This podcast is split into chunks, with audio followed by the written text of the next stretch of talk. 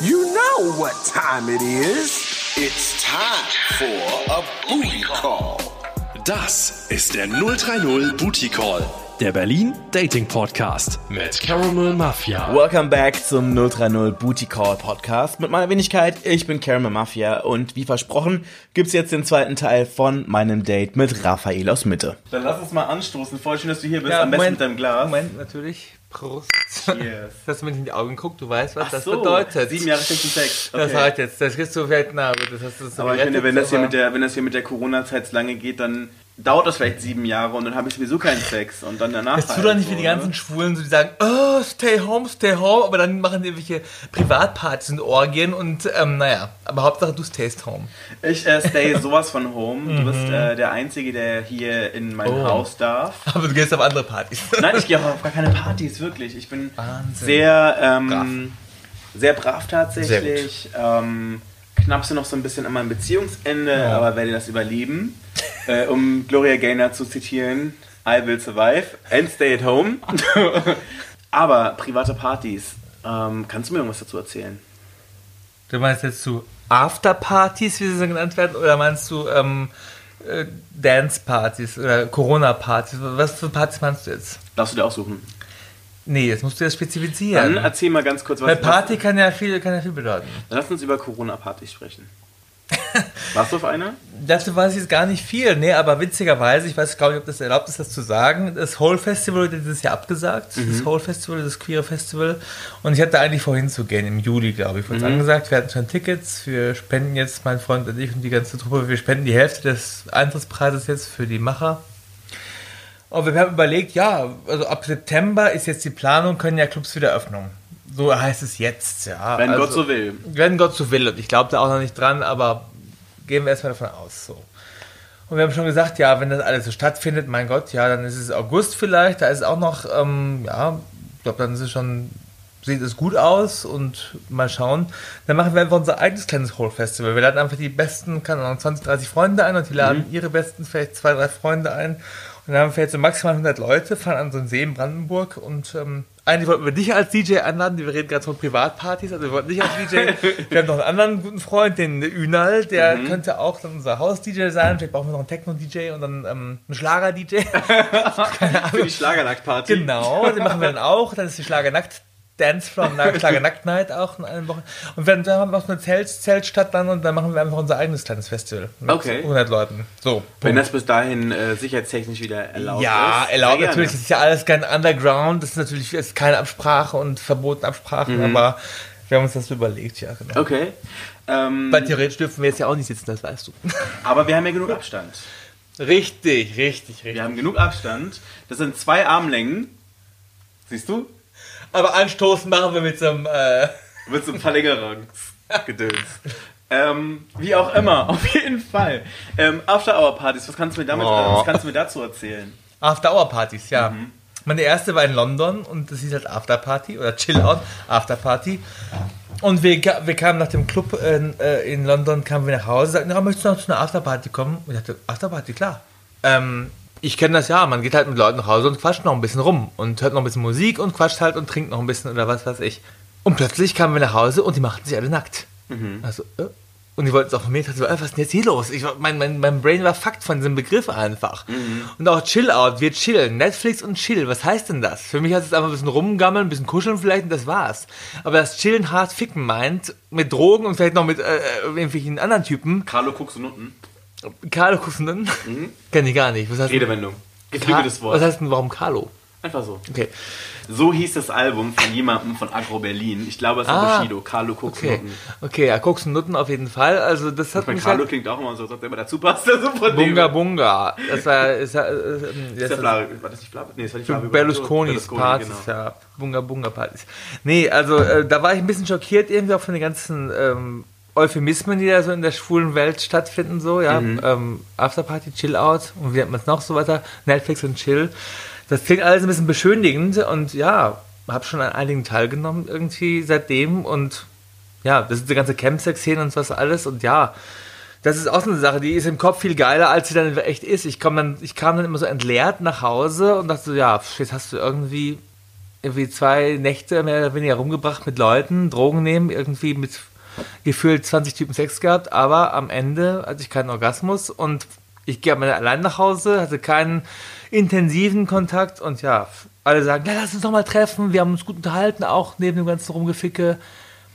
Aber man trifft niemanden von so Leuten wieder. Mhm. So sehr du dich bemühst, du fragst noch ein, zwei Mal nach, hast du Bock? Nee, aber die sind ja schon auf der nächsten Party sozusagen. Aber es ist ja ein bisschen auch so, wie man es von so Raves kennt. Ich meine, ganz ja, ehrlich, ja, klar, Face, wenn, du, wenn, ja, du, wenn du Bergheim bist, Ja. du kommst mit 20 neuen Freundschaftsanfragen Mhm. nach Hause, alle Klar. Leute möchten mit dir Best Friends for Life sein und du siehst niemanden von Ja, ihnen wieder so, ne? Und da ist Party, egal ob es Afterparty, sexuelle Schule Afterparty sind oder welche Party auch immer, klar, man hat eine gute Connection, weil man auch Drogen nimmt, ja, und auch all, außerhalb der guten ähm, sexuellen Energie gibt es natürlich auch, ähm, man redet frei miteinander, man merkt, oh cool, der, weißt du, so oft mit mir, der redet über seine Gefühle vielleicht auch und hat auch ein krasses Leben hinter sich und was weiß ich und dann möchtest du natürlich wieder treffen, so. Aber es ist halt immer der nächstbeste irgendwie da, der nächst interessantere Typ und, ähm, und ich kenne es von mir auch. Leute wollen mit mir wieder Kontakt haben, aber ich gerne, aber ich suche gerade weiteres irgendwie. Oder ich habe dann halt Besseres zu tun, nämlich, also Besseres in Anführungszeichen, nämlich mit dem nächsten zu ficken oder auf die nächste Party zu gehen oder die nächste Afterparty oder was auch immer. Ja. Ja. Aber wie, also wie passt denn für dich Sex und Camps zusammen? Und was genau meinst du, wenn du von Camps redest? Camps sind also alle Drogen, ja. Ich finde zwar auch Alkohol ist eine krasse Droge, aber hm, das geht vielleicht noch. Aber Camps heißt für mich also die in Anführungszeichen harten Drogen. Also wir reden hier nicht von Gras, Wir reden auch nicht von Gras, ja. Also auch das ist ja so eine eigene Szene 420 oder sowas, ne? Also 4.0, glaube ich, oder? ja 420, 420 oder ja, 420, 420, wie auch immer. Ähm, ja, auch das ist eine, also jeder muss halt für sich entscheiden, wie krass eine Droge für ihn ist, aber ähm, also ich rede von Camps, ja, hauptsächlich von G, vielleicht hauptsächlich von ähm, Crystal Meth und vielleicht von Methadron und äh, vielleicht noch Ecstasy oder MDMA. Also das sind, denke ich mal, die hauptsächlichen Sexdrogen, hauptsächlich G und Crystal Meth halt. Und Methadron in einigen Bereichen, ja.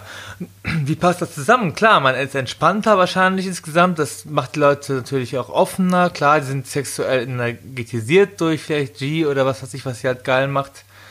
Aber das gilt halt für Alkohol und für, für, für Gras genauso. Ne? Also du wirst natürlich offener, ähm, bereitwilliger und was weiß ich. Und ähm, ich habe immer gesagt, das Beste ist ein soberer, also nüchterner äh, 1 zu 1 au- äh, One-on-One, ja, also einfach ein Single-Date mit jemandem.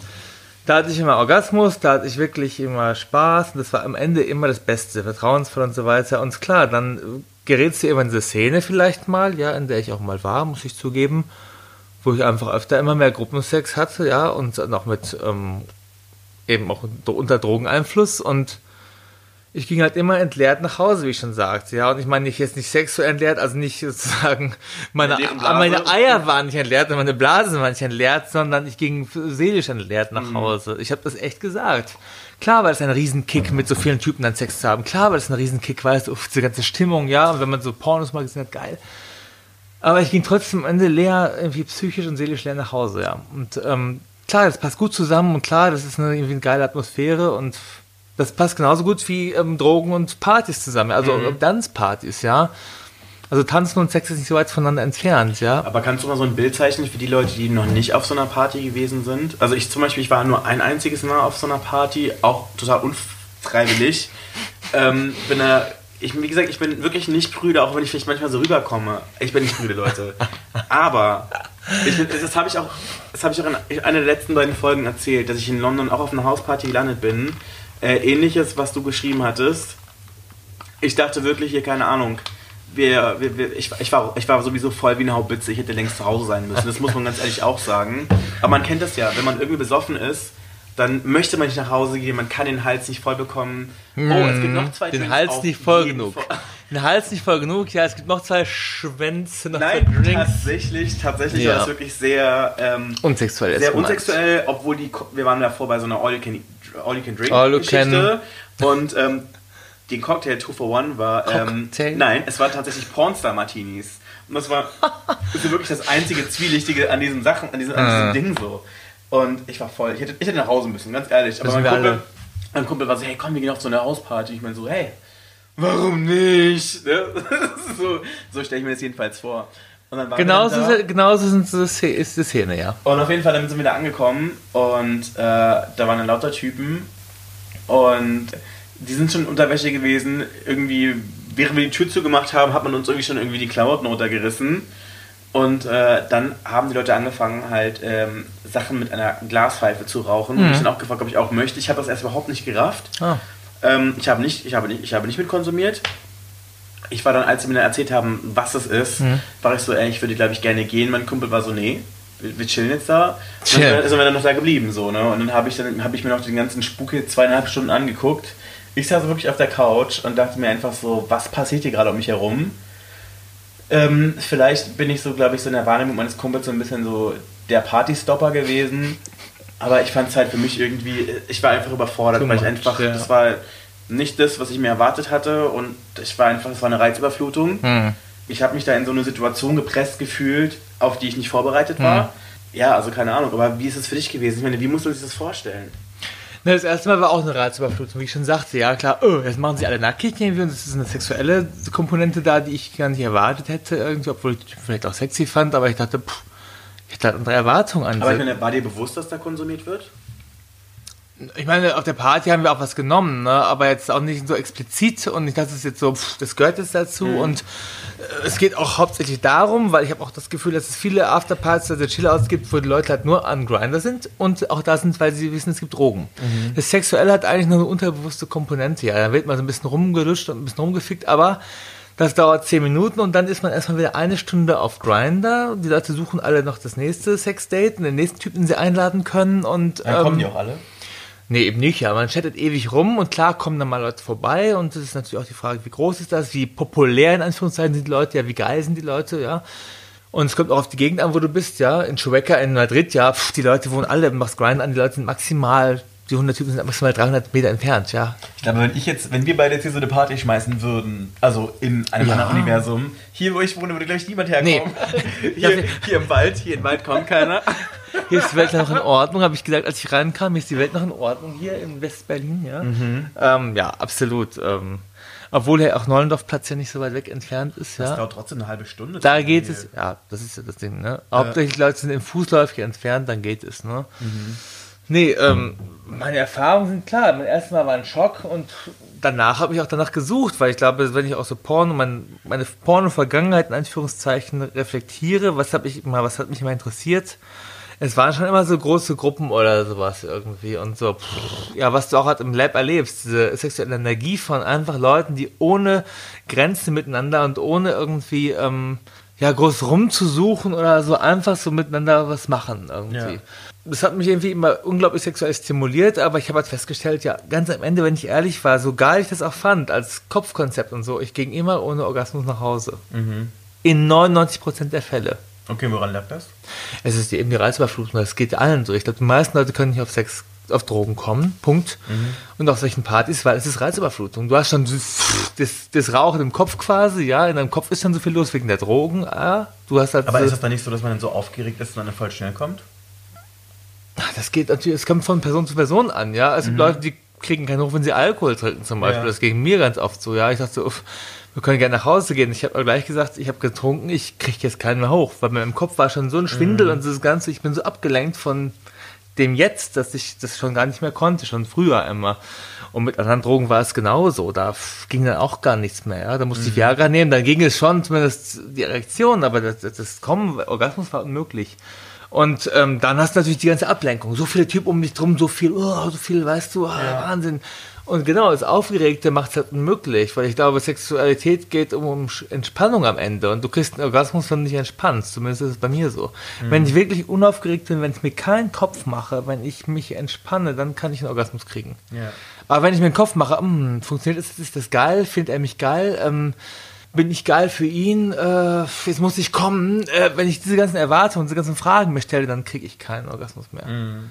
Oh, kann ich jetzt noch eine, äh, bin ich hart genug, werde ich hart bleiben, kriege ich keinen mehr hoch. Ist ja. so. Sobald diese ganzen Fragen aufpoppen, kannst du es vergessen. Und deswegen, das ist das Problem bei diesen Afterpartys, ja. Ja, ich habe gehört, ähm, ich habe einen sehr guten Kumpel, der mir erzählt hatte, dass er häufig auch durch den Partys gegangen ist und der hat da auch so ähnliches beschrieben wie du, dass es da halt immer, da immer so eine sehr große Unsicherheit immer mitschwingt, weil da halt wirklich Typen rumspringen, bei denen er sich gesagt hat, die will er unter normalen Bedingungen niemals kennenlernen. Genau.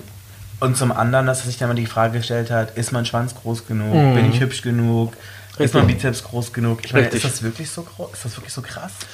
Es kommt natürlich darauf an, auf welche Party du gehst dann ne? und wie die Leute sind. Ähm, es gibt ja, gerade in Berlin ist es ja entspannt mit den Body-Standards, sag ich mal. Ne? Klar findest du ja auch Leute, die so auf Model-Typen, in Anführungszeichen, Pornostar-Typen bestehen. Und ich glaube, in Berlin findest du auch Partys, wo Leute jetzt nicht so picky sind, ja, oder so große Ansprüche an dich oder an, das, an die Leute stellen. Aber es gibt natürlich Leute, wo du Partys, wo du denkst, ach, bin ich hier gelandet, ja. Es ist aber eine ganz schöne Ehre, dass ich jetzt hier unter diesen Typen und bei den Typen, die sie auswählen, jetzt hier äh, eingeladen bin. Das ist ja echt krass, wenn, man das so von dir hört, weil ich meine, ich würde mal sagen, dass du so dem gesellschaftlichen Schönheitsideal auf jeden Fall sowas von entsprichst. So, also dass du wirklich konventionell wirklich sehr attraktiv bist, würde ich sagen. Deswegen finde ich es gerade witzig, das äh, so von dir zu hören. Ja, weißt du, die Leute, die da sind, sie haben alle Self-Issues, ja. Mhm. Und die meisten Leute, die mit Testosteron, was sich alles aufgeblasen sind, die so ein Drogenproblem haben, ja, das muss man so sagen, das sind Leute mit Drogenproblem häufig, ohne jemandem dazu nahe treten zu wollen. Wenn sie ganz tief in sich reinschauen, die haben Probleme mit sich selbst. Ja. So, weil sonst muss ich nicht so, oh Gott, ich muss einen riesen Schwanz haben, ich muss riesen Muskeln haben, ich muss äh, Drogen nehmen, um mich so wegzudrücken, dass ich äh, keine Probleme habe, das da aufzutreten. Das sagt doch was über mich aus. Mhm. Das heißt, oh, ich bin nicht gut genug so, um jetzt dabei zu sein. Ja. Und wenn ich nicht high genug bin, dann würde ich mich unsicher fühlen, jetzt hier Sex zu haben und so weiter. So, Punkt. Das, das ist das Problem. Und pff, das ist das große Problem. Wir sind nicht, wir, Schwule oftmals fühlen sich nicht gut genug. Es ist so. Wir wachsen mit diesem Gedanken auf, wir gehören einfach nicht dazu gesellschaftlich. Wir wachsen damit auf, wie ich als Rothaariger oder du als Schwarzer vielleicht oder ähm, wir wachsen damit auf, wir sind nicht in Ordnung.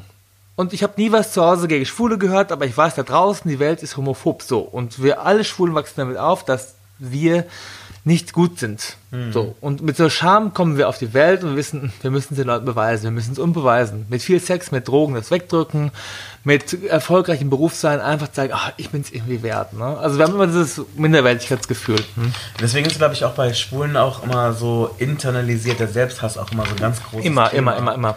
Ähm, Obwohl du sagst, ja, ich bin überzeugte Schlampe, ich liebe schlampig zu sein, ich, ich ohne das. Nee, unterbewusst, warum bist du so, ja? Es gibt sicher Leute, die gerne Sex haben und das ist auch in Ordnung, aber die Frage ist, wann ist es überschritten? Ne? Mhm. Also alles, was Spaß macht und so weiter, ist alles in Ordnung. Es ist auch in Ordnung, Drogen zu nehmen, aber die Frage ist, wann ist die Grenze überschritten und wann sagst du, es, ist, es schlägt um in Selbstzerstörung? Mhm. Wenn du sagst, ich habe so viel Sex und so gern Sex, dass ich dafür alles andere liegen lasse, dann ist es nicht mehr, oh, ich bin so gerne eine Schlampe, dann bist du zu gerne eine Schlampe, weil du dein Leben damit zerstörst. So. Und da merkst du ja, dass der internalisierte Hass, der sagt, ich muss das jetzt überdecken, ich muss mir oder der Welt beweisen, ich kann mit vielen Typen Sex haben und deswegen bin ich wert. Hm. So. Das ist überhaupt nicht wertend gemeint, es ist kein Slut-Shaming. Ich habe auch mit super vielen Leuten Sex gehabt in meinem Leben, aber ich habe mir irgendwann selbst gefragt, warum eigentlich? Warum mhm. habe ich das Gefühl, uff, am nächsten Tag, nachdem ich Sex hatte, fühle ich mich super gut. Ich merke, die Leute um mich merken, hm, hast du Sex gehabt irgendwie, weil du wirst so ganz anders. Mhm. ich habe selbst gar nicht gemerkt, wie krass das Einfluss auf meine Psyche hat, dass ich mich wirklich so viel besser fühle, wenn ich mit einem geilen Typen Sex hatte. Das hat so eine Bestätigung vermutlich. Ja, unterbewusst, ja. oh, ich hab's geschafft. Und dann einen Tag lang war es okay. Mhm. Nächsten Tag lang, oh Gott, wieder auf Grinder gewesen. Ich suche jetzt den nächsten irgendwie. Und hauptsächlich, der ist irgendwie gut aussehend oder ein Riesenschwanz oder was weiß ich. Pornstar, Model, was weiß ich. Hauptsache, du hast es geschafft, den Typen jetzt zu haben. So. Ja. Und dann, ja, das ist krass. Das ist echt krass. Und da habe ich mir gesagt, so, selbstreflektiert zu sagen, warum und weshalb und ähm, ja. Aber du hast ja gesagt, dass das früher ein Thema für dich gewesen ist. Und du bist jetzt ja auch in einer Beziehung. Deswegen gehe ich jetzt mal davon aus, dass du da den Absprung geschafft hast. Wie ist das für dich gewesen? Oder gab es da irgendwie so ein Schlüsselerlebnis, wo du gesagt hast, so, hey, ich habe das jetzt ein paar Mal gemacht. Ich merke irgendwie, ich komme hier mit so einer leeren Seele raus und keine Ahnung. Das ist immer wieder so und ich werde immer wieder konfrontiert, wo ich sage, die Lebenssituation ist gerade schwierig und ich suche jetzt gerade wieder ein Ventil, ja, mhm. sei es mh, hm, mehr Pornos gucken, sei es mh, hm, ich möchte jetzt gerne fremd gehen oder was oder oh, ich möchte jetzt gerne Drogen nehmen und zwar auch zu Hause. Mhm. Ähm, das klar, kommt dann mit schwierigen Lebenssituationen oder Langeweile im Leben oder und ähm, der Absprung kam, also nach meinem, nach meinem Ex habe ich erst natürlich rumgehurt. Vielleicht dachte, oh, endlich habe ich die Freiheit, habe ich mir eingeredet, wieder Sex zu haben. Nee, die Freiheit war, äh, es war ein Coping-Mechanismus, ein Coping-Mechanismus, also ein, ein, ein, ein Ersatz sozusagen, um diese Leere, also diese Enttäuschung von meinem Ex ähm, zu befriedigen, jetzt rumzuvögeln irgendwie. Mhm. Rumvögeln zu müssen. Nicht, weil ich darf, sondern weil ich muss sozusagen. Ne? Ja. Und ähm, in einer guten Beziehung habe ich gemerkt, mit meinem Ex habe ich gemerkt, pff, ich bin so zufrieden, ich suche nach keinem anderen. Ich gucke nicht mal auf der Straße einen Typen an irgendwie, weil ich merke, boah, das ist aber heiß, mit dem würde ich jetzt gerne Sex haben, sondern ich war so zufrieden mit dem und so mit mir und dem beschäftigt, dass ich pff, an nichts anderes mehr gedacht habe. Es war gar kein Problem für den, äh, für den irgendwie Pornos aufzugeben oder mit anderen Typen Sex zu haben.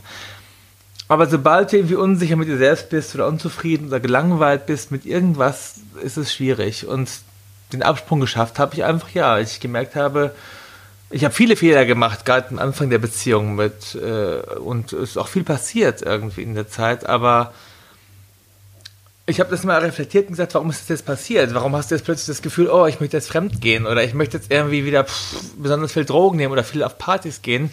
Da kam immer die Frage, ja, weil du nicht zufrieden bist mit deinem Job oder weil du nicht zufrieden bist mit was weiß ich. Es mhm. ist immer diese Unzufriedenheit mit irgendwas in deinem Leben.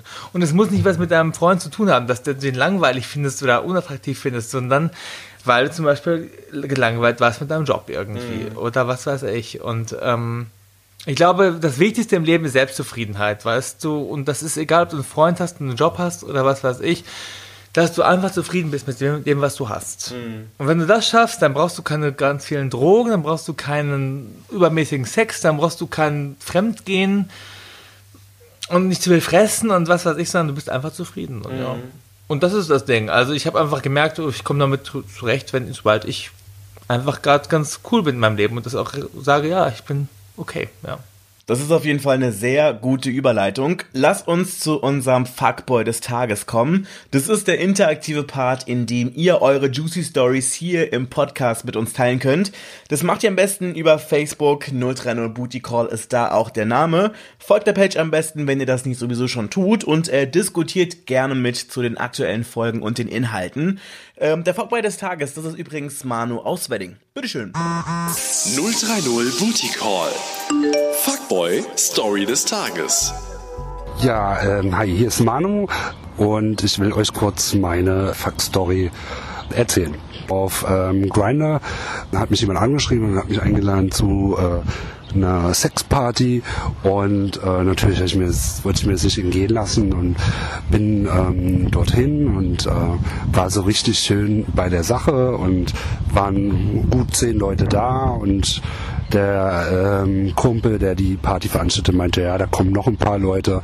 Naja, auf jeden Fall klingelt es, kamen irgendwie drei, vier Leute rein und äh, ja, irgendwie stand dann plötzlich mein ähm, Chef vor mir und hat ja, ziemlich ähm, gut gestaunt und ich auch. Das war mir mega unangenehm. 030 Booty Call. Fuckboy Story des Tages. ich sage jetzt, wie ist mir auch schon passiert. Mein, nee, mein Ex-Chef ist zwar schwul und ähm, ich weiß nicht, was er so macht im Leben, aber ja, nee, ist mir noch nicht passiert, aber ist mir schon beim Lab passiert zum Beispiel, also auf Sexpartys, also auf öffentlichen Sexpartys oder sag ich mal auch sexuellen Clubs, wie Berghain zum Beispiel oder pff, KitKat sagen wir jetzt mal, wo man natürlich Leute sieht von Rang und Namen oder Prominente sieht oder auch Kollegen, sage ich mal, vielleicht auch vorgesetzte Kollegen oder Kollegen in höheren Positionen. Ähm, ja, und ich denke auch mal so, es ist halt so, weißt du, wir sind alle nur Menschen und die haben ihr Privatleben. Und ich glaube, gerade als Schwule, wir sind schon so eine kleine Gemeinschaft und ich pff, ist dann so. Und dann lache ich dann eher, sage ich so, ach ja, mein Gott, ne, ist halt so. Und es ist dann eine Situation, wie du damit umgehst. Ja. Weil für ihn ist es genauso gefährlich, sage ich immer so, ja, weißt du, was soll ich denn, was sollen wir denn jetzt sagen? Jetzt können wir darüber lachen und einer sagt, ich gehe jetzt mal, danke. Oder wir machen jetzt was, oder wie auch immer. Warte mal ganz kurz. Jetzt zum Beispiel, das ist das Ding so, ich selber, das ist so ein Ding. Ich, ich, wie gesagt, ich weiß, ich klinge bestimmt wieder voll verklemmt, aber ich glaube, das wäre zum Beispiel so ein Grund, warum ich da, also angenommen, ich würde auf sowas hingehen wollen was mich davon abhalten würde, da hinzugehen, weil ich denke, so, was ist, wenn ich da jetzt jemanden sehe, den ich nicht sehen möchte, der mich da nicht sehen sollte? Und vor ja. allem, wie verhalte ich mich dann? Und ganz oft ist die Situation ja auch die, in meiner Vorstellung, dass die Leute, die mit dir irgendwas zu tun haben, also zum Beispiel beruflich oder sowas, die irgendeinen Bezug zu dir haben, ja. dann irgendwie unter Umständen vielleicht dann sogar noch das Gefühl haben, weil wir beide hier sind, weil wir beide uns kennen, dass jetzt irgendwas laufen müsste. Ah, ja. Und dann kommst du, also dann hast du das Gefühl, dass du so einer ganz komischen Bringschuld bist, in der du gar nicht wirklich bist. Hm, verstehe. Ja, das ist auch das gleiche mit dem Podcast jetzt hier, ja. Wer das jetzt hört, mh, ja, ist schon natürlich tendenziös, oder? Ähm, wenn jetzt das meiner meiner Kollegen hört oder meiner Chefs oder meine Mitbewohner oder meine Familie. Ja, ich bin jetzt Ja, unter aber du normalen hast, du hast Namen. nichts draußen. Also ich meine, ich kann Wie? allen Mein Schwanz noch nicht, aber ja. Ich kann versichern, dass sein Glied in der Tat da ist, wo es halt hingehört. Und mit dass er angezogen ist, genauso wie ich. Und das ist hier, also, Trotzdem, ich erzähle dir sehr private Sachen, irgendwie, Mhm. meine sexuellen Fantasien und das sagt schon viel über mich aus. Ich sage auch, dass Okay. ich schwul bin, das ist auch schon für mich aus. Das wissen viele Kollegen nicht offiziell. So, okay. Also ich oute mich hier schon in vielerlei Hinsicht und ich mache mich hier angreifbar unter ähm, gesellschaftlichen Normen gesehen. Aber ich sage mittlerweile, ist mir scheißegal. Mhm. Wenn Leute mich jetzt kündigen wollen, weil ich schwul bin, ja, geiler Job, gut bezahlt, aber dann äh, fick dich einfach, weißt du? Ich bin mittlerweile so, und wenn ich meinen Chef im Lab mal sehe, dann sage ich, ja, pff, will er mich jetzt kündigen oder... Aber ich hätte natürlich genauso eine Waffe gegen ihn in der Hand. Vielleicht noch schlimmer, dass ich sage, oh, mein Chef in einer hohen Position ähm, ist im Lab. So, das ist viel schlimmer eigentlich, als ich sagen, ja, der einfache Angestellte bei einem Lab. Also, wir sind ja auf der gleichzeitigen Situation. Wir haben die Ja, aber ich gehe hier gar nicht davon aus zu sagen, es ist schlimm. Nö. Ich glaube, der Punkt wäre eher nur, es wäre mir vielleicht eher unangenehm, wenn ich mir vorstelle, mein warum, warum ist es denn unangenehm? Warum? Ich weil du einen Zugzwang hast oder weil du glaubst, dass ich es glaube, vielleicht... Ich glaube, der Zugzwang, ich glaube, weil ich das Gefühl hätte, dass ich plötzlich so auf so einer Ebene bin, äh, auf der... zu persönlich. zu persönlich, genau. Ich bin auch jemand, der Persönliches und Professionelles sehr stark trennt. Mhm. Also ich sage immer, don't fuck the office generell. Das ist mein Le meine Kollegen wissen, wie gesagt, nicht das, das Wichtigste von mir. Mhm. Die, wissen, die, die wissen immer nur das Nötigste. Ich bin trotzdem nett, ich rede auch über persönliche Dinge, aber eben ich weiß genau, wo die Grenze zu ziehen ist. Ich mache nicht zu viel Privates mit denen. Und das ist immer auf einer ganz großen Grenzsache. Und viele Leute sind, machen den großen Fehler, sich zu privat zu geben im professionellen Umfeld. Auch in einer WG zum Beispiel. Und das kann sehr schnell nach hinten losschlagen. Leuten zu viel Vertrauen zu geben im professionellen Umfeld. Und das ist auch eine WG, ist auch ein professionelles Umfeld für mich irgendwie. Generell machst du dich angreifbar und generell kann das, wenn die Stimmung mal, Stimmung mal kippt, die Stimmung mal stippt, die Stimmung mal stippt, die Stimmung mal kippt, dann machst du dich angreifbar, ja. Ja. Und dann haben die Leute was gegen dich in der Hand, so. Und ja, deswegen, ich verstehe dieses unangenehme Gefühl und ähm, aber ich sag generell, ja, dann ist es halt so. Und wenn ich bin halt jemand, der dann ganz offen spielt und dann auch sagt, ja, jetzt wissen Sie, dass ich schwul bin, mein lieber Chef, und ich wusste von Ihnen sowieso schon. Und was machen wir jetzt? Wir machen das Beste daraus. Wir reden ganz offen, da bin ich mal für Offenheit und vielleicht geht jetzt einer von uns, ja, vielleicht finden Sie das besser. Ich versuche halt zu finden, wie finden Sie es. Und dann durch den Dialog dann einfach zu sehen, was fühlt sich am besten an. Okay, aber wie, wie, wie würde der Dialog deiner Meinung nach aussehen, wenn ihr beide euch auf einer Naked Party trefft? Schlagernacktparty zum Beispiel, wir hatten das Thema eben, ja. Ähm, ja, dann wäre es natürlich erstmal so, ups, ja, wäre für mich auch so, erstmal unangenehm. Und dann sage ich, ach, Sie auch hier. Oder ich duze zu meinem Ex-Chef, ah, Plötzlich? ja, ich sag mal jetzt, äh, Peter, nenne ich ihn einfach mal, Peter, du auch hier. Und dann äh, ist man vielleicht kurz ein bisschen angeblascht, ein bisschen ähm, gerötet um die Wangen und dann, ja, lacht man halt dann. Und wenn er auch so cool ist, dann lacht man wirklich so und dann ist das doch in Ordnung. Okay, aber wie wichtig wäre dir in so einer Situation, also angenommen, ihr würdet euch auf der Schlagernackt-Party treffen, dass du der Person die ganze Zeit in die Augen schaust? Oder würdest du den Blick wandern lassen? Wie, dann die Augen, mit den Augen schauen? Also angenommen, du bist ja? auf der Schlagernackt-Party, triffst deinen Chef. Würdest du starr, also zum Beispiel, ich glaube, ich bin so jemand, ich würde starr Augen, starr Augenkontakt äh, äh, äh, ähm. Bewahren. ich würde, Bewahren. genau, bewahren. Ähm, weil ich glaube, ich selber, ich würde es voll, ich weiß nicht, ich, ich bin da so jemand, ich, du merkst, ja, ich bin manchmal ein bisschen komisch. Verklemmt. Ich bin ein bisschen verklemmt, ich würde es, glaube ich, ein bisschen schwierig finden, so, weißt du, ich meine. Genau, Aber du willst dann starren, du willst dann gucken oder wie? ich würde dir in die Augen starren. Ich würde nämlich versuchen, dir wirklich direkt auf die Augen zu starren, dass du nicht das Gefühl hast, dass ich dir woanders hingucke. Wie ist es Ach bei dir? so, nicht, dass du mal auf den, ähm, auf das Nee, gar nicht, Penis gar nicht, gar nicht. Ich würde praktisch gar nicht gucken. Ich Nein, das würde ich auch. Also, es ist ja mal gut, dass du auf die Augen starrst und dann nicht wegschaust, so ständig Mhm. verklemmt oder versuchst den Leuten auszuweichen. Das ist das Schlimmste, wenn Ja. du sagst, oh, ich habe meinen Chef gesehen und der hat mich auch gesehen, aber wir tun jetzt mal so, als ob wir nicht da sind. Das ist das Schlimmste, ich, was man machen kann. Mhm. Und ich gehe jetzt mal schnell. Wir wissen beide, dass wir hier waren, aber ich gehe jetzt mal einfach schnell. Mhm. Ich würde absolut den Kontakt suchen und sagen, hallo, du auch hier, hahaha, so und dann kann man immer noch gehen oder so. Aber ich würde mir jetzt auch nicht so aufs Glied starren oder was weiß ich wohin, sondern das schon irgendwie professionell machen und ich würde auch versuchen, dann nichts mit dem zu haben. Absolut, das ist wichtig dann. Aber ich würde trotzdem versuchen, dann irgendwie lustig zu nehmen und mit ihm zu quatschen kurz und dass man irgendwie okay ist und dass nicht so awkward bleibt, sondern mhm. dass man einfach versucht, das jetzt professionell dann zu lösen. Mhm. Also ich würde ihn auch in die Augen starren, absolut. Ich würde ja nicht so runterschauen, sondern ich würde dann schon da professionell bleiben. So unprofessionell die Situation ist, trotzdem so professionell, wie man dann kann. Ja. ja. Okay. Das noch zu retten, ja. Aber unprofessionell ist wirklich dann einfach so, äh, so flüchten, so, weißt du, so, ja. ohne zu reden. Das nicht zu kommunizieren ist immer unprofessionell, finde ich. Das ist Unprofessionalität. Ja. Apropos Flüchten, wir haben ja schon darüber gesprochen, dass du bei Dates abgehauen bist, weil du die Wohnung dreckig fandest. Ja. Hattest du auch schon mal irgendwie die Situation, dass, eine, dass es schon einen Schritt weiter ging, dass ihr schon dabei wart und abgebrochen hast? Schwer zu sagen, habe ich das wirklich gemacht? Ähm, ja, tatsächlich, ja, ist passiert. Es ist einmal vielleicht passiert, wo ich wirklich gesagt habe, so, stopp, jetzt reicht's. Mhm. Das war auch nicht so lange her, vielleicht vor, also in der, genau in der Zwischenzeit, wo ich meinen neuen Freund kennengelernt habe, da habe ich gesagt, so, stopp. Da habe ich endlich die Eier gehabt, auch mal zu sagen, reicht jetzt, weißt du, und nicht mehr so einen Mercy-Fakt zu machen, sondern zu sagen, uff, ich finde es gerade unheiß, ich finde den Typen nicht geil, wo man dann trotzdem noch so weißt, so hinhält. Das habe ich früher, das ich Mercy früher ganz oft ja. gemacht, dass ich irgendwie dass ich voll das Problem hatte, ja. irgendwie irgendwas zu sagen, weil ich nicht wollte, dass die andere Person sich schlecht genau, fühlt. Genau, jemanden so, ne? abzuweisen. Ne? Aber da habe ich echt gesagt, jetzt platzt mir die Hutschnur wirklich. Also, also, du kriegst jetzt auch voll in die Fresse. Ich bin echt jemand, der immer diplomatisch ist und versucht, das weißt du, hm, jemand das nicht so ins Gesicht zu pfeffern, aber ich habe da die Person als verdient, weil der war so bitchig und so, da bin ich echt abgehauen dann. Und, ähm, Wieso, was, was ist passiert? Nee, keine Ahnung, der war so, der wohnt in meiner Nachbarschaft. Der Typ hat auch mal in meinem Haus gewohnt, in meiner Wohn in meinem Haus gewohnt. Mhm. Ich kenne den schon, der ist auch ähm, Pornodarsteller, macht jetzt eine Karriere in Anführungszeichen. Ähm, und da habe ich ihn irgendwie so vor drei, vier Jahren mal äh, getroffen in meiner Nachbarschaft. Der ist dann in meine Nachbarschaft gezogen und dann keine Ahnung. Er will dann immer sofort, ja, hm, ähm, kommst du vorbei? Ich so, ja, gerne. Ah, ich suche aber gleich zwei Tops, mindestens. So, okay, und äh, ja, okay, ich komme erstmal vorbei und dann suchen wir noch. Ja, mach, mach, mach. Und dann kam ich dahin und meinte, ah, du vielleicht noch G, also der Droge, hast du vielleicht noch G, kannst du vielleicht ähm, Loop noch holen? Ich so, wie? Ich komme gerade von zu Hause. Ich gehe nach Hause, hole ähm, Loop zumindest, also Gleitgel, okay, weil es war nicht so weit. Und dann habe ich noch einen Typen sogar organisiert, einen zweiten, äh, einen zweiten aktiven und alles gut. Dann er, ah ja, wie lange brauchst du noch und wie, wie lange, ähm, wie lange dauert das denn noch? Und ähm, ja, ich bin eigentlich schon ganz schön müde und was weiß ich. Er fing dann so an, so demanding zu werden und so. Ich dachte, okay, gerade willst du noch Drogen nehmen und irgendwie, jetzt habe ich dir einen Typen besorgt, noch einen weiteren, alles habe ich gemacht jetzt. Mhm. Und dann fick ich ihn irgendwie so, irgendwann so, hm, kannst du bitte abspritzen? Ich möchte, ich, ich möchte schlafen, so. Irgendwie nach fünf Minuten oder so. Und da fing es gerade an, ja, ich habe dir schon erzählt.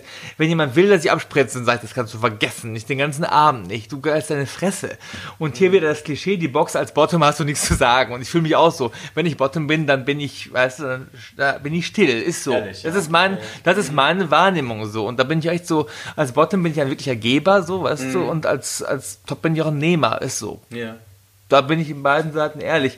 Und da, da habe ich gesagt so, Punkt. Ich hau jetzt ab. Ich, ich werde gar nicht mehr spritzen. Du bist so eine blöde Kuh. Und dann wurde er auch so richtig aggressiv. Ja, du bist eh ein Loser. Du bist echt, du kriegst dir gar nichts geschissen. Ey, du bist total die sexuelle Niete. Und er wurde dann auch so richtig aggressiv. Und dann so, Gott, was für eine Drama Queen. Da habe ich ehrlich gesagt, der hat auch nicht verdient, wer so mich disrespektvoll behandelt, mhm. dass ich den auch noch da respektvoll fand. Da, da bin ich echt sauer geworden.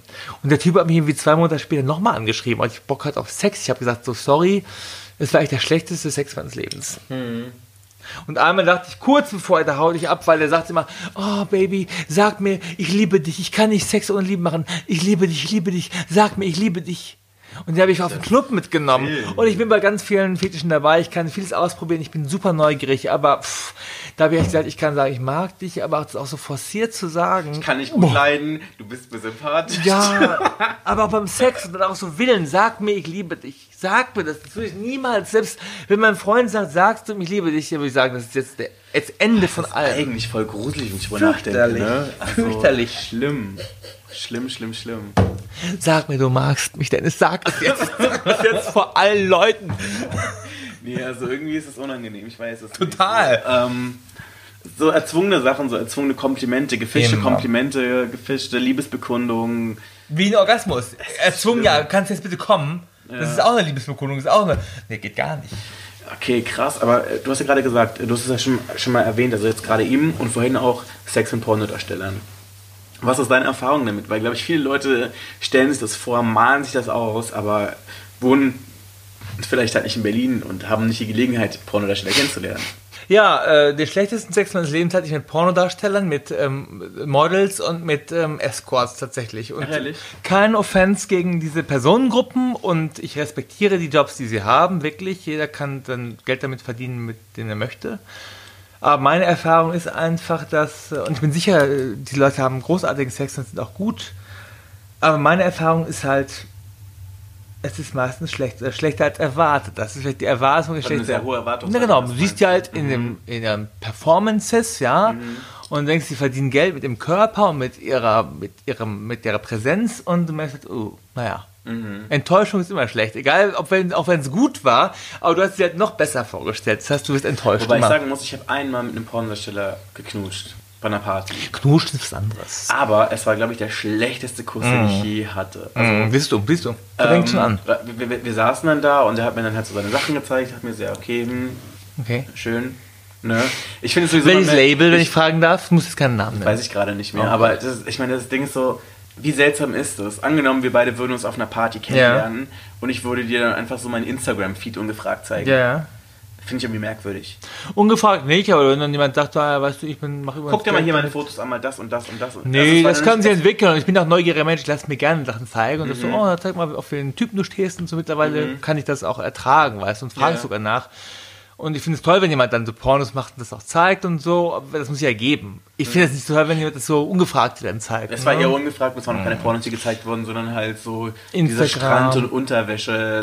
Sag mal so, hier trage ich Designer-Unterwäsche ja, und schaue verträumt den Strand entlang und du denkst dir so toll. Mir hat auch mal jemand nach dem Ficken dann gezeigt, so, ja, und mit dem Typen fick ich, oh, guck mal hier auf dem Foto, und den da, der kommt immer vorbei, und, der, und das war alles so, pff, super muskulöse Typ, und er so, ja, so gut für dich, habe ich gedacht, so, aber ich dachte so, was willst du mir damit jetzt sagen? Ja. Dass du diese Typen Ja. jetzt abschleppst, oder? Aber, ja, das ist halt einfach die Sache, so, wo man sich fragt, so, was möchtest du mir signalisieren? Genau. Aber um zurück auf zu diesem Typen zu kommen, das war so der mechanischste Kuss, den ich je genau. hatte. Richtig. Es war echt eine Enttäuschung.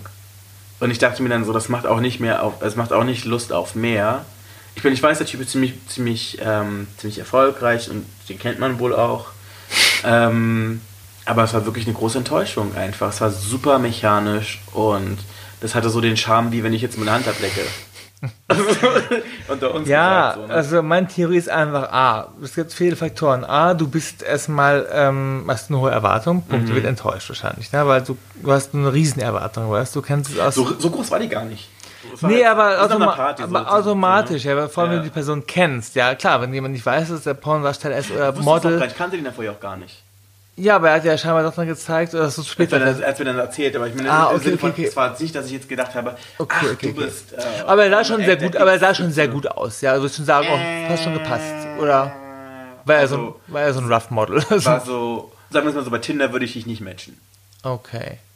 Okay, okay. Also aber ich ich ich, sag meine, so, das ist, ja auch, das ist ja auch so. Ich meine, viele sind so, das ist so objektiv oder subjektiv gedacht, ja, super heiß. Mhm. Aber ich weiß, objektiv ist das nicht der Beauty-Standard. Das ist ja auch so. ich super. weiß, der subjektiv. Beauty-Standard für viele Leute, Okay, aber genau. es wäre jetzt niemand, nachdem ich mich auf der Straße Das ist die Frage würde. so, ja. Ich mache jetzt auch nicht so Clean-Cut-Typen, weißt du, die so am so Beach Boys von Australien. Das ist jetzt auch nicht mein Hauptschwerpunkt, sage ich mal. Aber natürlich kann das super toll finden. Ich finde das ist auch, also objektiv gesehen super attraktiv, ne? Aber pff, ist das nicht der Typ, wo ich sage, auch Magic jetzt auf Tinder oder was oder auf, auf, auf, auf, auf, auf ähm, Instagram oder Mhm. das follow ich jetzt sozusagen, ne? Aber vom Bett stoßen würde ich es ja auch nicht, aber es ist nicht, wo ich jetzt draufspringe und sage, Mhm. das ist genau meine Zielgruppe.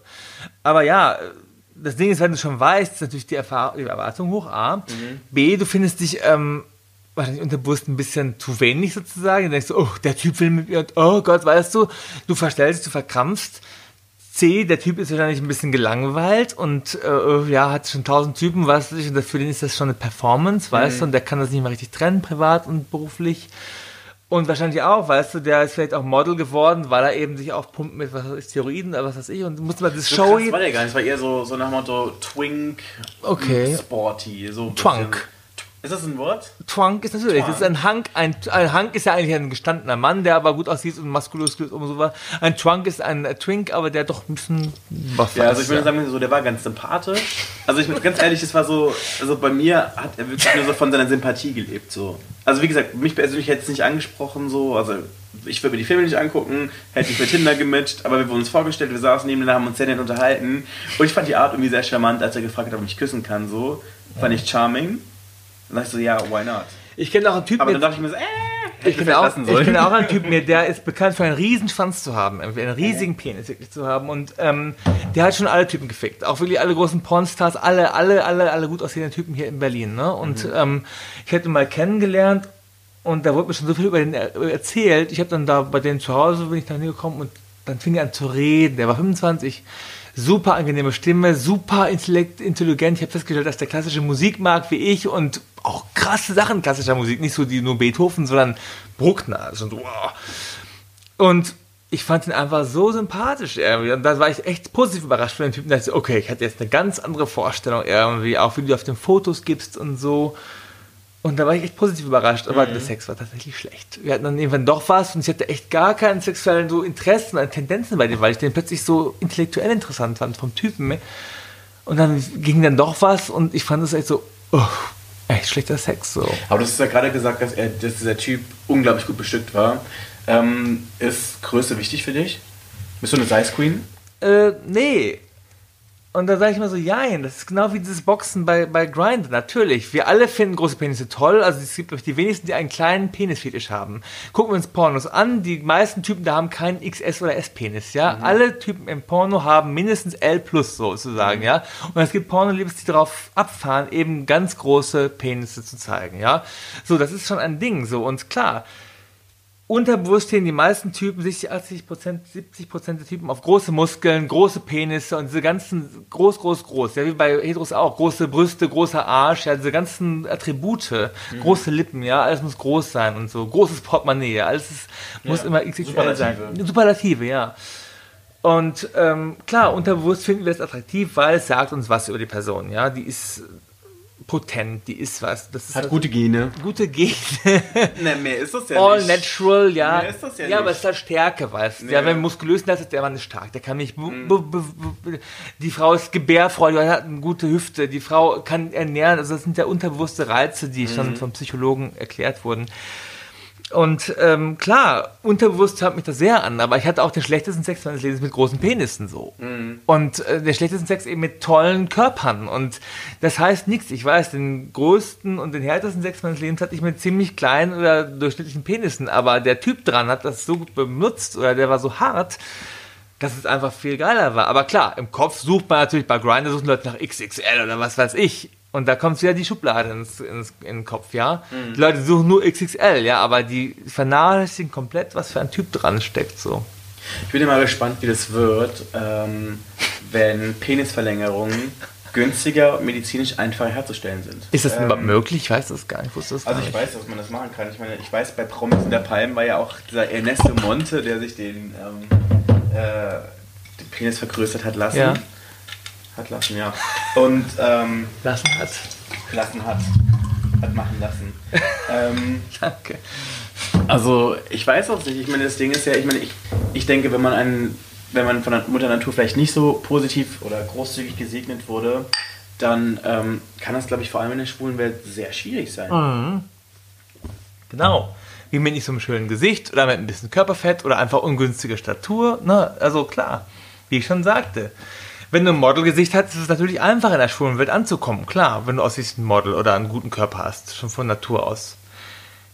Klar, wenn du Asiate bist, hm, ja, wahrscheinlich, ich weiß, es gibt einen riesen Markt dafür, das darf man auch nicht vergessen. Ja, es wird zwar so, das geht nicht, ja, aber ich weiß, ganz viele Leute stehen gerade drauf auf Asiaten, so. Das, aber ich weiß, es ist nicht gut angesehen, Punkt, so. Und das ist eigentlich ziemlich schade. Schlimm. Ich hoffe wirklich, Richtig schlimm. da wirklich so ein Umdenken irgendwie stattfindet. Vielleicht jetzt in dieser Corona-Zeit, dass Leute einfach Zeit haben, nachzudenken und vielleicht auch einfach dadurch, dass sie jetzt einfach sehen, so, hey, Freiheit und Gemeinschaft sind Privilegien, die du unter Umständen sehr schnell verlieren kannst, Ja. wenn irgendwie sowas wie jetzt gerade passiert einfach. Dass vielleicht einige Leute vielleicht auf die Idee kommen, so hey, vielleicht sollten wir ein bisschen besser miteinander umgehen. Ja, ich hoffe es auch. Weil es keine Selbstverständlichkeit ist. Das ist eine mir Chance. Wünschen, so das ist eine Riesenchance. Ich las letztens einen tollen Graffiti irgendwie so draufgeschmiert. Ähm, Corona kennt keine Grenzen, sei wie Corona. Mhm. Ähm, wie das? Ja, das ist richtig eigentlich, weißt du? Wir leben von einer total aggressiven Sache, irgendwie, die uns alle bedroht, global. Und es ist scheißegal, wie du aussiehst, es ist scheißegal, welcher äh, Rasse und welchem Gender du angehörst. Es ist total egal. Mhm. Und so sollten wir auch sein, weißt du? Zumindest respektvoll. Es muss nicht mal ein Typ sein, weißt du? Wenn Frauen mich anquatschen, ja, ich rede mit denen, wie mit jedem anderen. Aber So. hattest du was mit einer Frau schon mal? Noch nie, aber ich bin total neugierig drauf. Ich würde das Also- gerne mal. Mein Freund weiß das auch und der wird es sogar erlauben, weil es dann nicht fremdgehend, Anführungszeichen, für ihn wäre, weil, ja, ist ja nur eine Frau. Anführungszeichen. Endlich mal eine Stelle hier im Podcast, wo Raphaels Freund nicht über uns so halten muss. Genau, Martin, wenn du mich jetzt hörst, ja, ich habe es vor. Aber hast du denn vor, dass ähm, dein Freund dann dabei sein soll oder nicht? Oder Ich glaube, er mag das auch wirklich nicht. Und ich glaube es mir auch und ich respektiere das auch, wenn jemand sagt, ich bin echt schwul, schwul, schwul. Und ich bin da auch neugierig drauf. Und ich glaube das Leuten auch. Aber ich bin da total neugierig drauf. Ich gucke auch viele heterosexuellen Pornos und ähm, ich bin halt ein Probierer. Ich esse auch Essen, wo ich weiß, das werde ich nie wieder essen, aber einmal probieren möchte ich so. Punkt. Organe oder was weiß ich, ja, Lungen, Milz, äh, alles, alles schon gegessen. ja, mal eine Pussy essen. Nee, das, das habe ich nicht gesagt. Das habe ich alles schon auch alles hinter mir. Ach, gut. Aber, ähm, aber ich, ich fand das I jetzt eher so Tierorgane. Zum, Ja. einen bin ich halt, zum einen bin ich halt Ich meine auch ein Tierorgan. Zum einen bin ich Vegetarier und zum anderen ah, okay. Organe. Aber das ist nur eine kulturelle Vorstellung, ja. Früher Nee, waren Organe. Gicht der Familie, deswegen soll ich mit sowas halt einfach vorsichtig Gicht? sein. Ja, Gicht. Ja, gute Ausrede. So, das, ist, das klingt, glaube ich, sehr charming, vor allem wenn man wie ich Anfang 30 ist und sagt, ich habe Gicht in der Familie. Ja, gute Ausrede, sag ich mal so, ne? Aber äh, früher waren Organe De- Delikatessen, ja. Und alle, Sind sie ja immer noch. alle, halt unsere, jeden. alle unsere Tabus, die wir haben, sind alle, also, natürlich alle sozial bedingt, sozusagen. Und Aber auf der anderen Seite muss man sich auch immer, darf man nicht vergessen, so, so ein paar gichtige Finger wissen, wie so einen kleinen Boy wie dich anzufassen haben. Wenn es dann nur so. oh Gott, das wäre jetzt echt schlimm und ziemlich deep. Deep. DP, ja. Aber ähm, Zurück zum Thema. zurück zum Thema. Frauen, was war die Frage, warum ich das machen will oder warum ich Du, das möcht- du möchtest es machen, hast du gesagt. Ja, und warum? Ja, weil ich neugierig bin und weil ich, ähm, ja, weil ich gerne heterosexuellen, Porn, heterosexuellen Pornos gucke und weil ich ähm, Frauen auch attraktiv finde. Also es ist nicht so, dass ich sage, äh, ich muss zwar zugeben, ich sehe Frauen nicht so schnell auf der Straße. Klar, ich gucke eher Typen an so und checke Typen ab und gucke, oh, wer ist interessant und ich vergesse Frauen auch eher. Ich kann Frauen nicht so schnell einklassifizieren. Ich sehe Frauen nicht so viel auf der Straße bewusst. Aber eine gut aussehende Frau kann ich total, wow, sieht gut aus so. Ja. Und ich glaube, auch Männern geht es auch so. Heterosexuelle können mir nicht erzählen, dass sie einen gut aussehenden Typen, der gut gebaut ist, der auch einen großen Penis, was weiß ich, diese ganzen Attribute, dass sie den nicht für eine Sekunde mal angucken und sagen, wow. Oder kurz denken, wow, gut gebaut, gut aussehend. So. ja. Das kann mir keiner erzählen.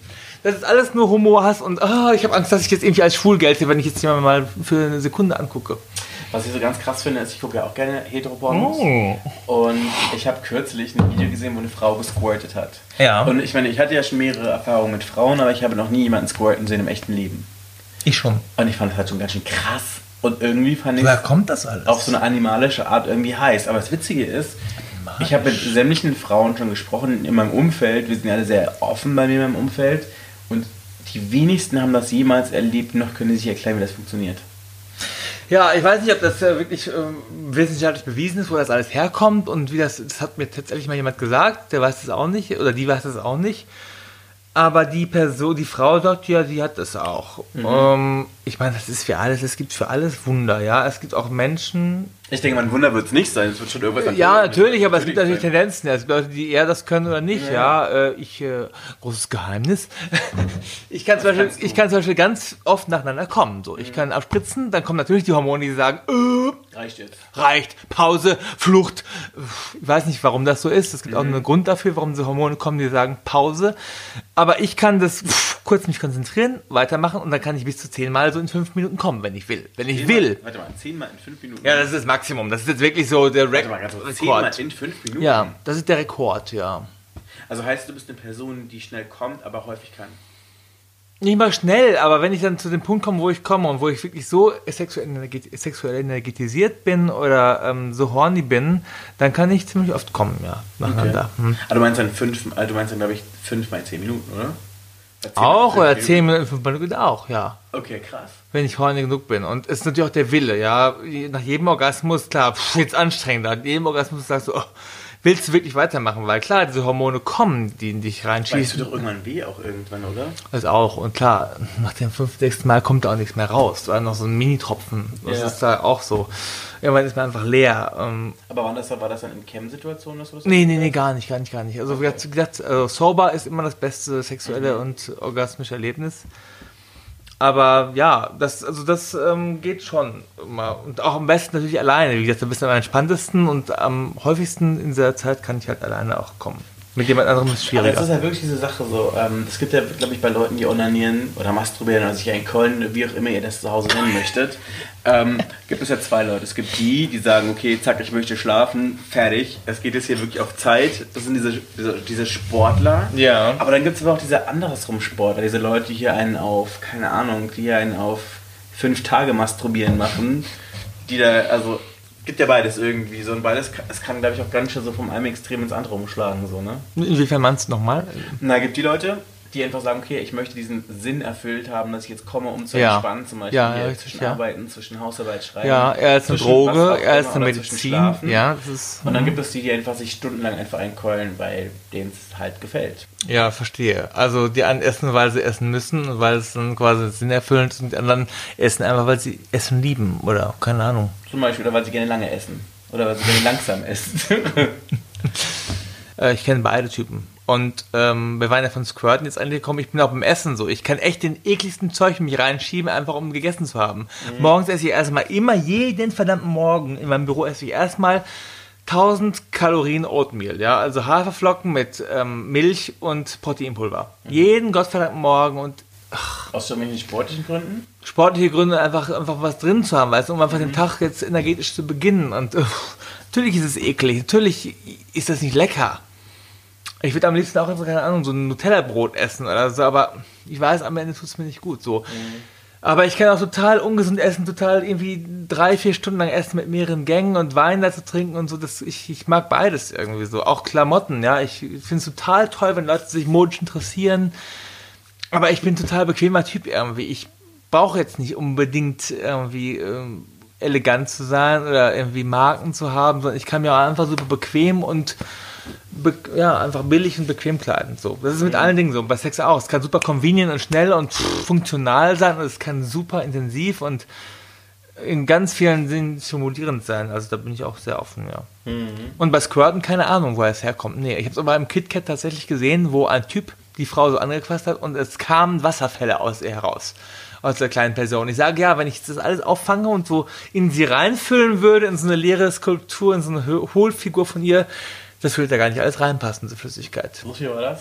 Es war echt massenweise. Ich war irgendwie froh oder nicht froh, dass ich in diesem Wasserfall da stand. Aha. Das war schon extrem. Und vor allem, ich habe sie dann so über den ganzen Abend so immer mal wieder in so einer Ecke gesehen, in einer anderen Ecke und es ging immer weiter. Das ist so, Kind, trink was, du verlierst so viel Wasser. Ja, ich wollte schon hingehen und so, während er sie so fingerte oder so, ihr dann so was mal, äh, Hier ist eine Vitamitablette. ja, irgendwie so, so Caretaking-mäßig so die Hand halten. Ja. Es war schon krass, ja. Also ich weiß nicht, wo es herkommt. Ich finde es auch total faszinierend. Ich bin auch sicher, da gibt es viel Fake, so weißt du, wie bei Orgasmen, ja. Da wird dann vorher so was irgendwie injiziert. Es gibt auch so Fake-Orgasmen-Pornos, wo dann ganz viel so Fake-Samen rauskommt. Und ich glaube, es gibt auch ganz viele Pornos, wo also Fake-Squirt rauskommt. Ich habe ja schon in der allerersten Podcast-Folge erklärt, wie ich Orgasmen gefaked habe. Hörst du in der ersten Folge an? Ich habe auch schon oft, ich habe oft ähm, Orgasmen vorgetäuscht. Ach, ehrlich, hast ja. du das gemacht? Als passiver kann man ja super einfach. Als aktiver auch, ja. Weißt du, sagst, also, du gibst einfach vor, einen Orgasmus zu haben und gerade mit Sexdates, weißt du, weil das, manchmal denkst du, so, du fühlst dich jetzt unter so einem Leistungsdruck wie im Porno und dann tust du einfach was, dann, dann, dann stöhnst du einfach wie im Porno und dann, pff, keine Ahnung, kontrahierst du deinen Anus oder deinen Penis oder was weiß ich und dann gehst du schnell weg. so. Dann rennst du raus. Nee, ich bin ja da, ist keine Ahnung, aber das ist halt so, wenn ich so, okay, ich habe einfach keine Lust, das wird glaube ich auch nichts mehr heute Abend. Hier gerade mit Ja. so Chemsex-Situationen, denke ich so, lass es jetzt einfach enden. so Und ähm, das finde ich auch so komisch, weil ich das irgendwie schlimm finde und weil ich mich da auch selbst nicht wieder erkenne, aber ich merke manchmal so, oh, warum machst du das jetzt? Und dann denkst du, oh, du fühlst dich beobachtet, du fühlst dich jetzt in so einem Zugzwang. Also ich habe das schon manchmal bei mir beobachtet früher, dass ich das teilweise gemacht habe, ja. Du ja scheinbar auch. Ich scheinbar auch. Es gibt wirklich sehr, sehr merkwürdige Situationen. Zum Beispiel auch, wenn du Sex hast und das Gefühl hast, die Person starrt dir ins Gesicht die ganze Zeit und du weißt nicht, wie du gucken sollst oder was du machen sollst. Und dann kennst du diesen Moment, wo du quasi, keine Ahnung, dein T-Shirt ausziehst und unter dein T-Shirt Grimassen ziehst, wo du einfach ganz kurz den Gedanken, dass gerade, das ist der einzige, äh, diese einzige Sekunde ist, wo du ganz kurz deine Privatsphäre hast, irgendwie die ganz kurz ausleben möchtest. Du weißt genau, was du meinst. Es ist richtig strange. Ich glaube, es wird kaum jemand verstehen. Verstehst du, was ich meine? Total. Kennst du, kennst du das? Mhm. Hast du das auch manchmal, dass du dann während so ein T-Shirt aus diese Kremassen ziehst und denkst so, what the fuck gerade? Total. Ich finde es auch ganz schlimm, wenn Leute sich so ausziehen, so, also so funktional. Zieh dich aus. Mhm. Weißt du, ich liebe das Auspacken, weißt du, das ist für mich so wie ein Geschenk auspacken zu Weihnachten. Dieser, dieser Moment des Ausziehens ist für mich toll. Mhm. Und ich genieße es, andere Leute auszuziehen, so peu à peu und wir haben so rumknuscht und so. Und ich hasse es, wenn Leute das so mechanisch machen. Wenn Leute sich vor allem selbst so ausziehen, zack, zack, zack, zack, zack, und plötzlich sind sie ganz nackt. Mhm. Und auch mich so ratsch, ratsch, ratsch, ratsch, ratsch. So, äh. Ja, äh, das ist wie ein unverpacktes Geschenk zu bekommen. Hier, hast du ein Handy. Also, oh, danke. Ja. Weißt du, wo man echt froh sein kann, dass wir nicht in so einer Zeit leben wie bei Zorro, dass die Leute so ja. einen Säbel haben und der einfach so die Klamotten so ja. runtersäbeln, so zack. Es gibt auch also Waffen, die das ähm, entwaffnen sind. Aber apropos, da fällt dir der Stift hin. Nein, ähm, apropos Waffen und Entwaffnen, das war's schon für uns jetzt für heute. Aber ja. eine Sache, was du gerne so als Nachwort für die Nachwelt oder für alle Zuhörer hinterlassen möchte. Was ich nochmal sagen möchte, einfach Leute, seid lieb zueinander, wirklich. Und mhm. respektiert euch. Und es ist okay, Präferenzen zu sagen, aber schmeißt damit ins Gesicht zu sagen, ja, ich hasse dich oder ich mag dich nicht, weil du Asiate bist. Und ich sage, du sagst niemals nie, weißt du, ihr werdet überraschend sein, was für geile Asiaten ihr in diesem Falle kennenlernt, die euch jetzt aber nicht mehr geil finden, weil ihr sie abgelehnt habt. Ihr verpasst so viel im Leben, weil ihr Leute kategorisch ausschließt und ähm, ihr verpasst die tollsten Situationen. Den tollsten, den tollsten Sex in meinem Leben und die tollsten Leute in meinem Leben hatte ich mit Menschen, die ich auf Grinder oder in meinen, in meinen Boxen, wie ich schon sagte, ich habe die Boxen, aber die ich in meinen Boxen mir nicht vorgestellt habe. Mhm. Die tollsten sexuellen und auch menschlichen Situationen hatte ich mit Leuten, wo ich erst sagte, bah, Meinen besten Freund wollte ich nie haben, äh, weil ich den von mir gestoßen habe erst, weil ich dann dachte, ach, der ist nicht für mich so und erstmal nicht. Aber der hat gebaggert, gebaggert, gebaggert und plötzlich sind wir beste Freunde seit zehn Jahren. Und deswegen, Leute, sagt nett zueinander, egal was ist, egal eure Präferenzen, aber behandelt euch so, wie ihr euch selbst behandeln fühlen wollt und so weiter. Das ist mein Appell und ähm, das würde ich mir wünschen. You know what time it is. It's time for a booty call. Das ist der 030 Booty Call, der Berlin Dating Podcast mit Caramel Mafia.